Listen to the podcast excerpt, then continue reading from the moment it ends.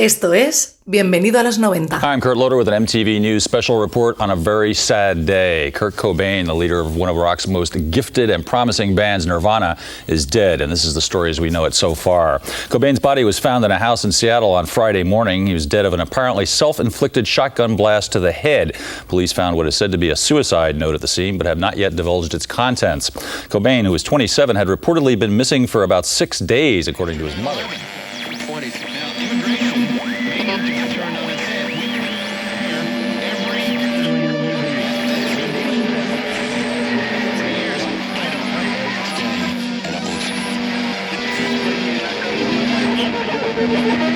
Thank you.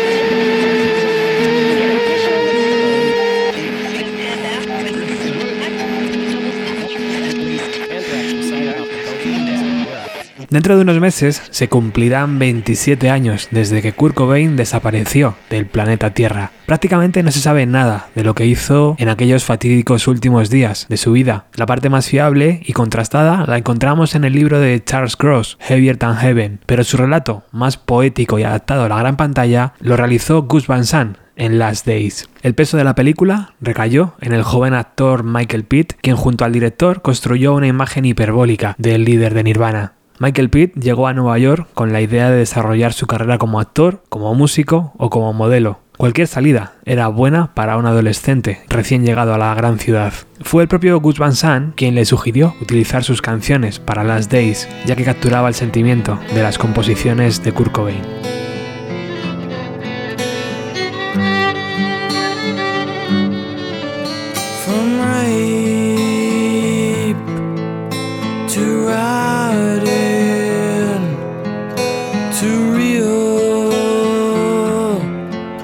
too late.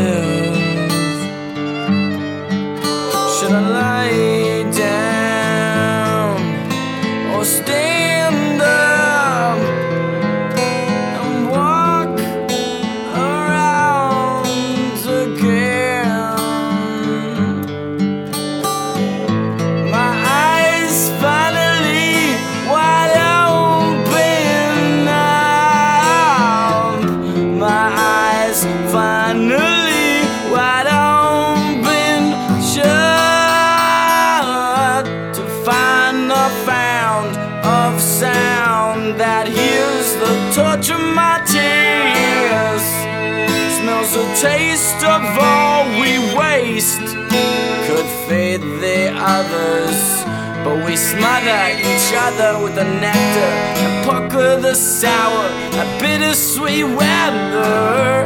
It blows through our trees, swims through our seas, flies through the last of gas we left on this earth.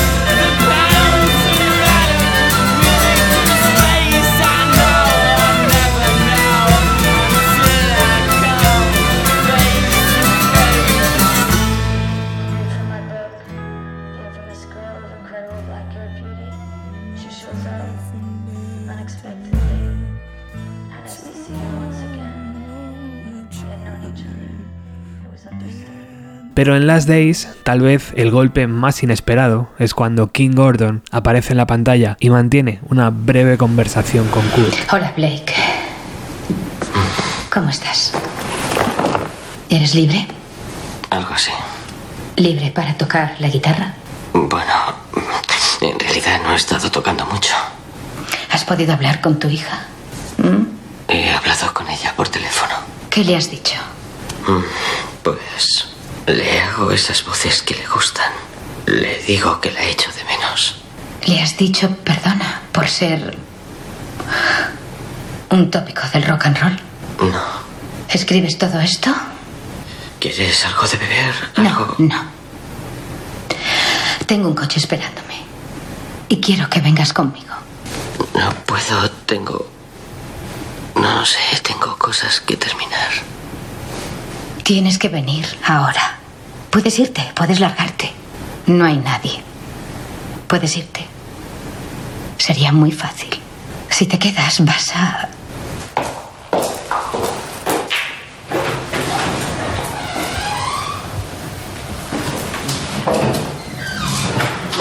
Michael Pitt representó casi sin esfuerzo aparente esa imagen de eterno adolescente torturado que el líder de Nirvana proyectaba al mundo. Y como pasa siempre, cuando un personaje público desaparece trágicamente, deja un sinfín de preguntas en el aire que la película de Gus Van Sant no termina de responder. Pero Kurt también dejó algo muy importante, una influencia clara en los nuevos y viejos músicos. Y conociendo su trayectoria, estoy casi seguro que le hubiese sentado como una patada en las pelotas que representaran sus últimas horas en una película.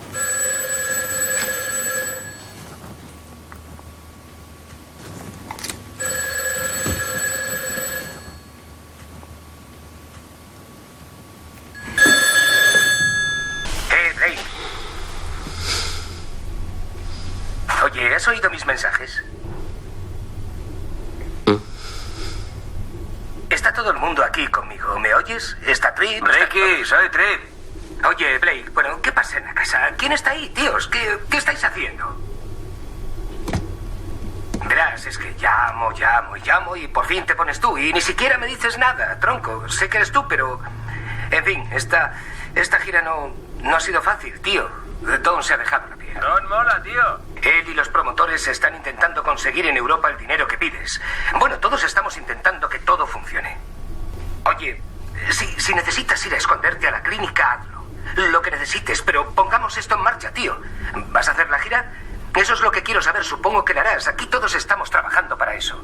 Solo son 86 días, así que tengo que darme prisa, creo. Eh, tío, creía que era lo que querías. ¿Es lo que querías? Será una lástima, tío, si no haces esa gira. Tendremos agentes cambiados, se me echarán encima. Todos se van a hundir. Si no la haces- Y si hablamos de cine independiente, tenemos que invitar a nuestro experto Ángel Agudo para que nos hable y nos ilustre sobre la carrera de este joven actor. Hola Robert, ¿qué tal? Ah, uf, madre mía, Michael Pitt. Mira que hemos hablado de gente, de gente rara, de gente extraña y algunos olvidados, pero como este se me ocurren muy poquitos, ¿eh? Creo que no es, es por accidente, ¿no? Es un actor indie como pocos, por decirlo de alguna forma. No, no, no sé si alguna vez habría querido tener una carrera un poco más, co- con más cuerpo dentro de películas más conocidas, pero bueno, la cuestión es que la mayor parte de su carrera son películas así un poco enterradas del, del lateral de la cartelera, por decirlo de algún sitio, no películas como de, de ir a filming y verlas, no, no mucho más famosas. Fíjate si es indie, si es extraño, que estaba ahí en la, que fue la, la última película de ficción, porque luego es verdad que hizo un par de documentales, uno sobre los dos, fue el, el protagonista de la última película de ficción de Tom DiCilio, que DiCilio fue como uno de los grandes popes de bueno de- del cine independiente de los años de los años 90 no mucho antes de bueno no mucho antes pero sí es esa especie de melting pot del que surge Tarantino del que surge Kevin Smith ese mundo eh, había un tipo muy prometedor llamado Dicilio que hizo pues yo sé vivir rodando quizás es su película más famosa. Y el protagonista de la última película que hizo Dicilio antes de caer en el abismo de las series de televisión y de los capítulos esporádicos el prota era Michael Pitt junto con, con Steve Buscemi. Yo le conocí como supongo que la gran mayoría de todos con, con Las Days ¿no? la película esta en la que hacía una especie de trasunto de, de Kurt Cobain de alguna forma. Y luego es verdad que empiezas a mirar hacia atrás y dices, no, pero yo a este tío ya lo había visto antes. He visto en Hedwig and Grinch, ¿no? Tenía un, un papel chiquitín y en Soñadores, que uno de los protas junto con Eva Green de, de Bertolucci, ¿no? Pero fíjate, es decir, hace Last Days con Gus Van Sant, obviamente se des- no, hay, puedes trabajar con nadie más independiente en el mundo que con Gus Van Sant. Recuerdo que coincide con Asia Argento, por esa época hace también un mini papel en una de las películas que llegó a dirigir. Asia Argento, Corazones Mentirosos, una peli bastante polémica en su momento porque no por la peli en sí, sino porque, bueno, paseó al autor de la novela en que se basa la película de J. Leroy. Se llamaba un personaje que después, un escritor novelista que se descubrió que no existía y que todo era una mentira y que las novelas las escribía, creo que la mujer del editor o algo así, que se contrataba un actor para ir a las ruedas de prensa y decir que, que ese era el escritor torturado debajo de J.T. Leroy. Además de eso, pues acuérdate, es el remake de Funny Games. No sé, es que es, es una, es una carrera interesante y endeble a la vez y siempre en estos márgenes de como del cine indie, ¿no? En esa primera época, bueno, quizás lo más parecido a hacer una película de Hollywood grande que hace es El bosque de Shyamalan, pero bueno, recordemos que las películas de Shyamalan, aunque nosotros las consumamos como género y tal, y en un momento determinado nos puede parecer como una gran peli, no es que una peli barata, una peli indie, Ah, ni siquiera eso, ¿eh? es decir, bueno, pues hay que acabar hasta hace cuatro días que ha hecho que salía en Ghost in the Shell con Scarlett Johansson también en un, en un papel chiquitín, no sé, es decir, lo más grande que ha podido hacer en los últimos años es Boardwalk Empire, ¿no? Con, también con Steve Buscemi, con la serie esta producida por Scorsese sobre los casinos y los mafiosos creo que recuerdo que eran acá en Atlantic City. Fíjate, hablamos, recuerdo una vez que hicimos un programa entero, ¿no? Hablando sobre Keanu Reeves y hablamos de Keanu Reeves como la- el gran rostro del cine indie. Porque bueno, porque había hecho una cantidad brutal de, ese tipo de películas durante mucho tiempo. Eh, Bueno, que Michael Pitt es algo así. Eh, Lo primero por accidente y lo segundo a bastante distancia de, del dios Keanu, ¿no? Pero bueno, vamos a decir que, que juega en esa liga. Lo que yo no tengo muy claro es cuál es el futuro de Michael Pitt en esta industria. Yo tengo la impresión de que sus mejores años ya se han acabado, pero bueno, igual nos sorprende, como ha sorprendido varias veces el propio Keanu en sus resurrecciones. O sea que bienvenido sea. Si en algún momento nos le volvemos a encontrar en una película que, que se hace súper famosa o que se convierte en una película de culto, a día de hoy parece un poco imposible, pero estaremos atentos. Nada más, Robert. Un abrazo y cuídate y cuidaos todos mucho. Pero una cosa es el cine y otra la música. Cuando Michael Pitt llega a Nueva York en el año 2000, lo hace tocando la guitarra, sin haber recibido clases de nadie. Allí conoce también al actor Ryan Donoghue y entre ambos dan forma a Pagoda,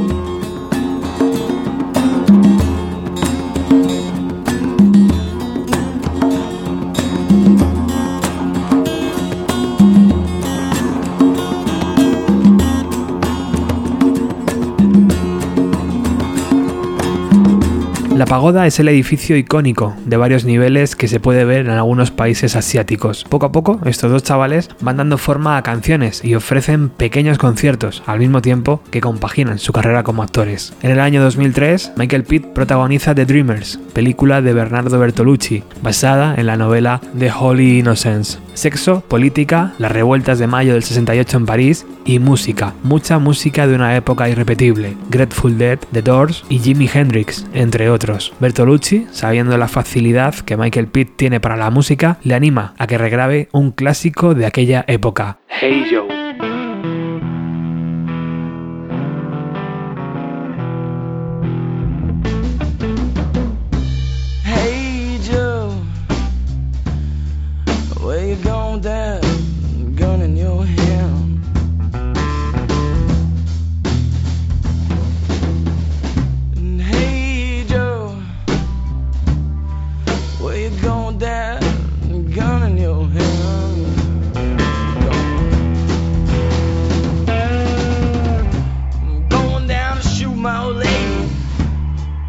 Know I found her mess around with another man.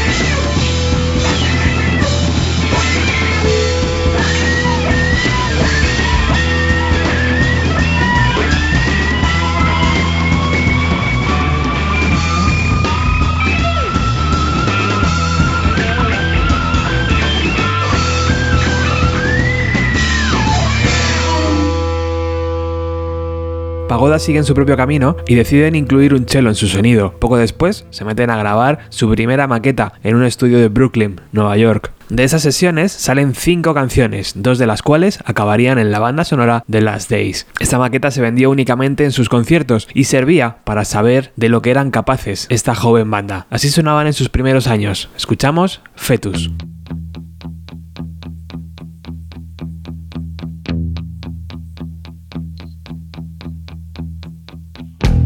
I think of you floating in the air. But not a shit I thought I care where you're from or where I'll be. Swimming inside stomach of my baby. Little fetus waiting to meet with your first swallow of air. Hollow lungs sucking up all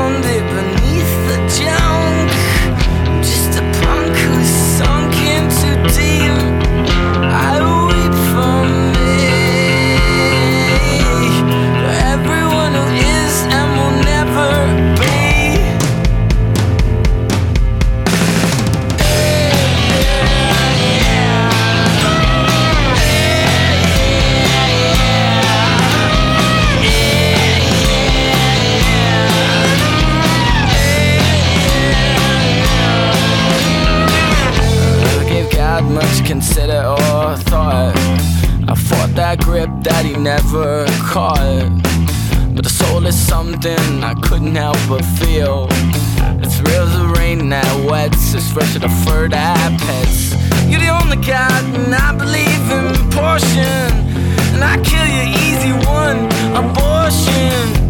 Foundation of my stiff life, kiss me like a knife. My dead now, God,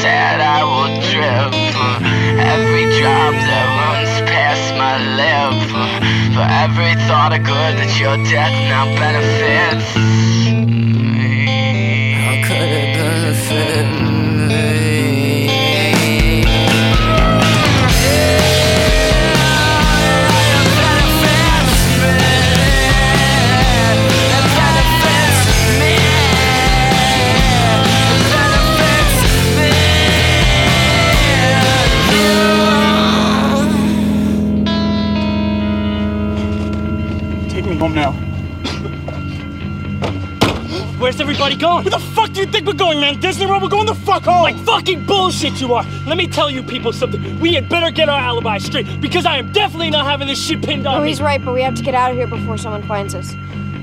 We'll go to the mall near my house and we'll chill out there and we'll get our story straight, okay?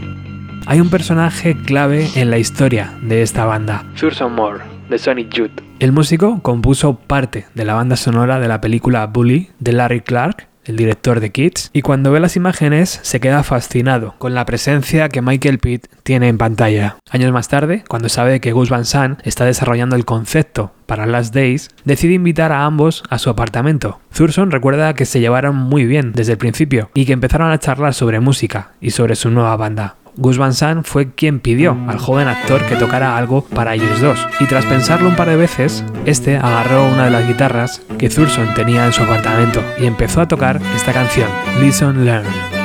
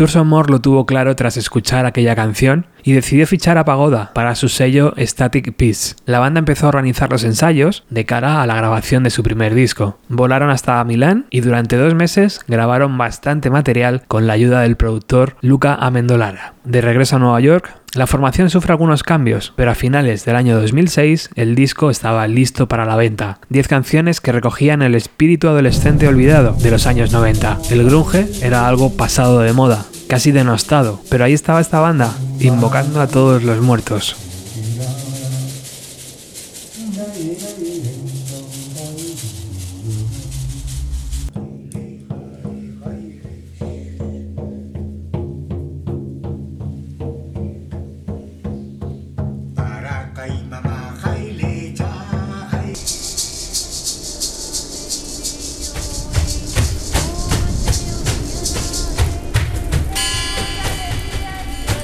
Pero algo debió salir mal en esa invocación sagrada. Tal vez fue la poca atención del público, o tal vez la poca repercusión del lanzamiento, o tal vez que el mundo estaba mirando a otro lado. Ellos pusieron de su parte y salieron de gira, incluso visitaron Madrid y Barcelona en junio del año 2007.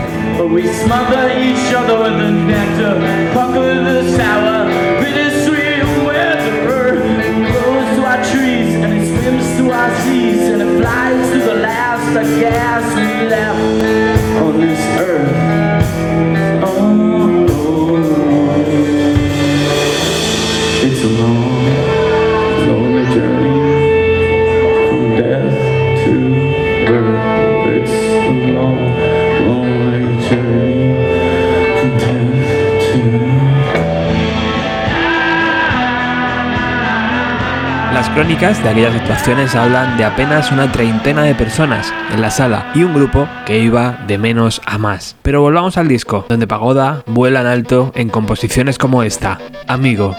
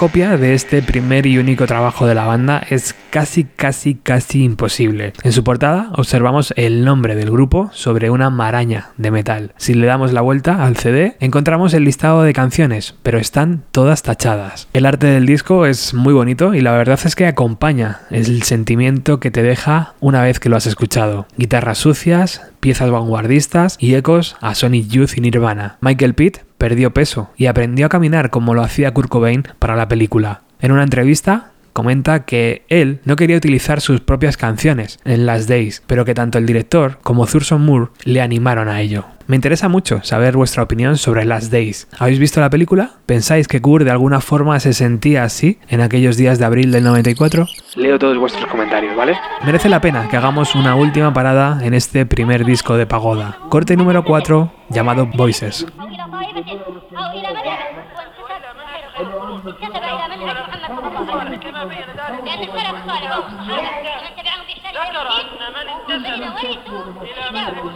إلى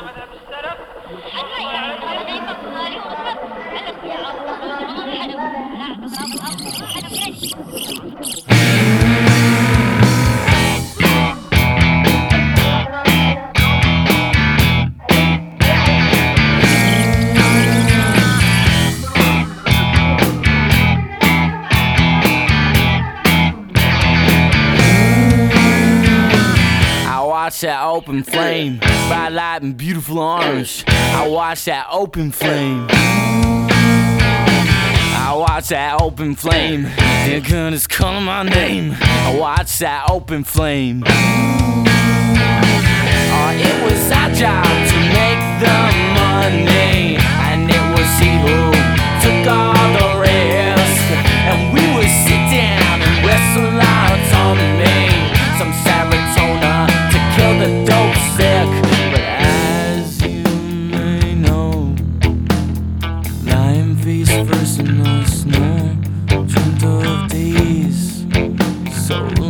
long ago. You remember them?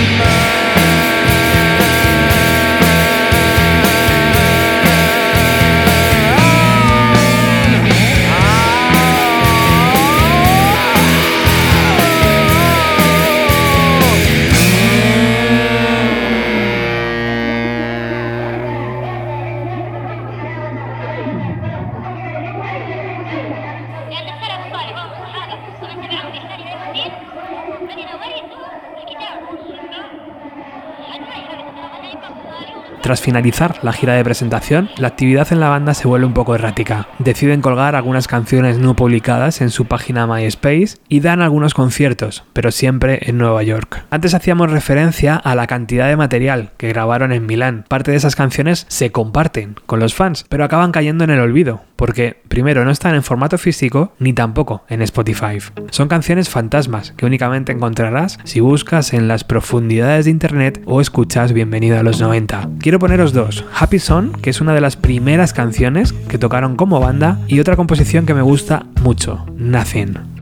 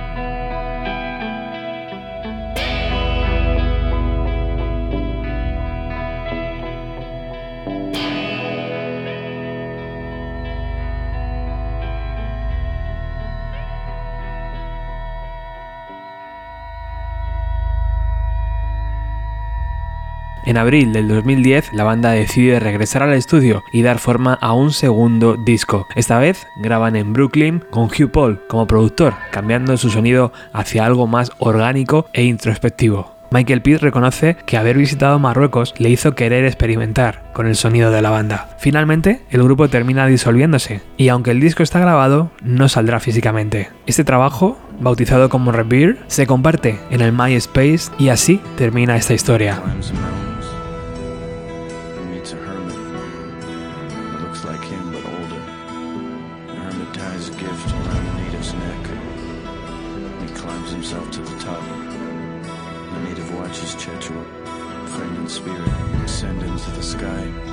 En este segundo disco vemos una evolución muy interesante, cercana a algunos momentos de bandas como Days of the New, por ejemplo, con esos sonidos crudos, con esas voces rotas e intensas y la sana intención de no estar en el circuito de bandas de moda. Revere es un viaje que recomiendo escuchar entero, de principio a fin, para disfrutarlo como merece. Pero hoy vamos a escuchar Theon, una buena muestra de lo que nos encontraremos en este segundo trabajo.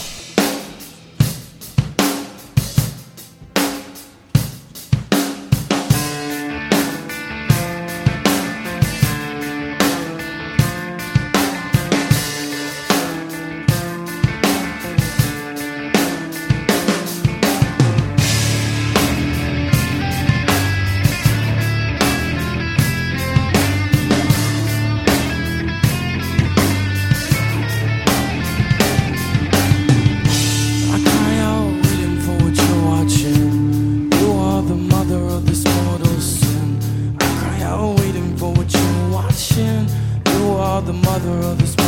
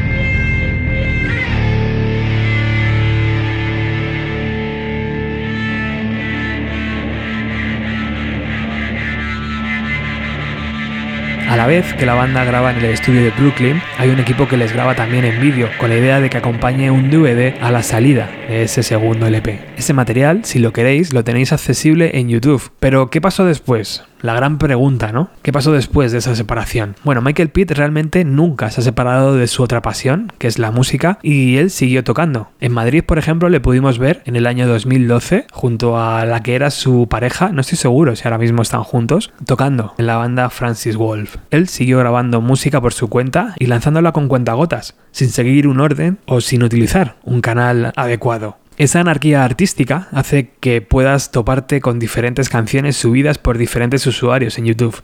Y precisamente allí fue donde me topé con esta publicación de julio del año 2020. El vídeo se llama Pagoda Michael Pitt y pertenece al usuario no hay información adicional sobre este EP, por llamarlo de alguna forma, y en las canciones nos encontramos que el músico sigue la senda de lo que exploró en Revere y que va un paso más allá, mezclando los sonidos clásicos europeos con el lamento del rock americano, eso sí, ni rastro de las guitarras sucias que marcaron sus inicios. Es tan enigmático este nuevo trabajo que no sé ni el título de esta canción ni la fecha de su grabación, pero la verdad es que ¿acaso importa?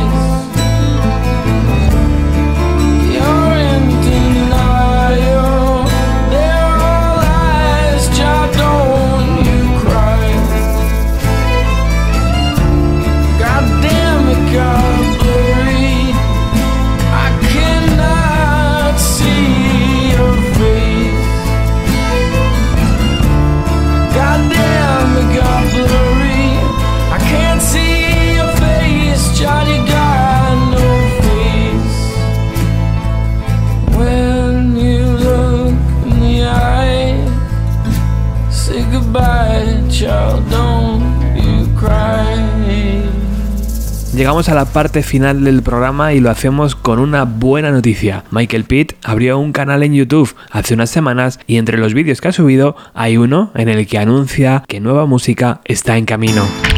Hello. To all my fans, I've made a New Year's resolution. I'm going to try and be better about letting much I love you. Thank you for all your support from the bottom of my heart. I'm in LA right now. I'm selling some artworks, and I um, I spoke to a friend, and they said they would help me get some of it to you. Did I mention that I love you? That I appreciate you so much. More music is coming. It's for you. And thank you, thank you, thank you, thank you, thank you, thank you, thank you, thank you.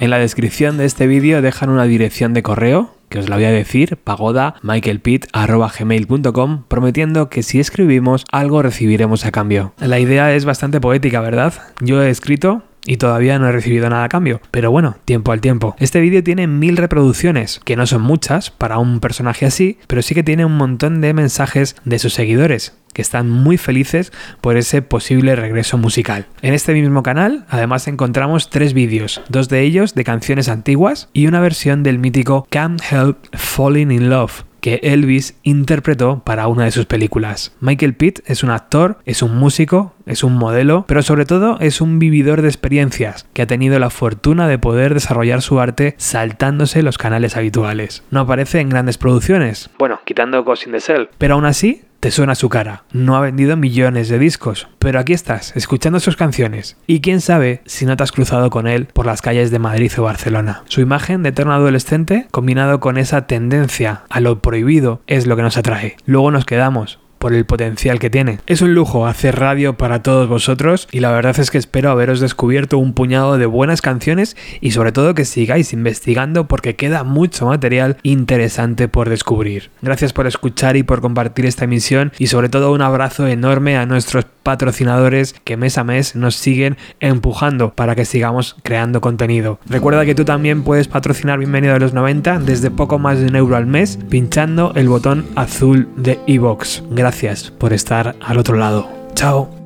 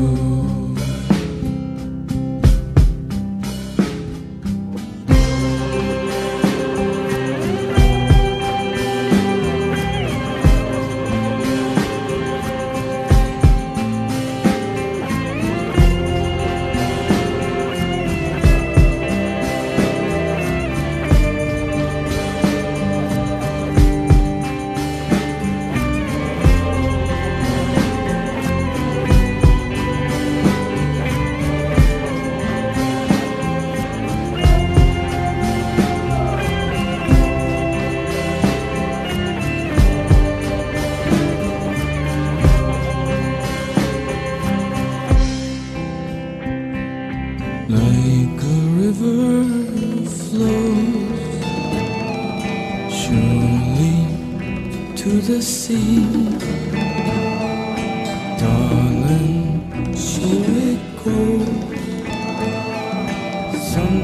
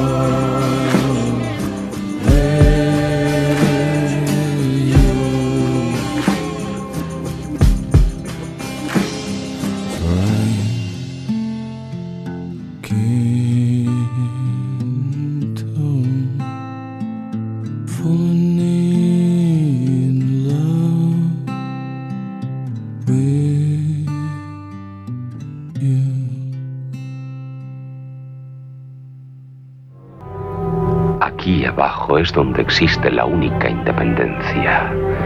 Aquí soy libre. Es mucho mejor que crean que esto es un monstruo y pretendan cazarme con arpones. Bienvenido a los 90.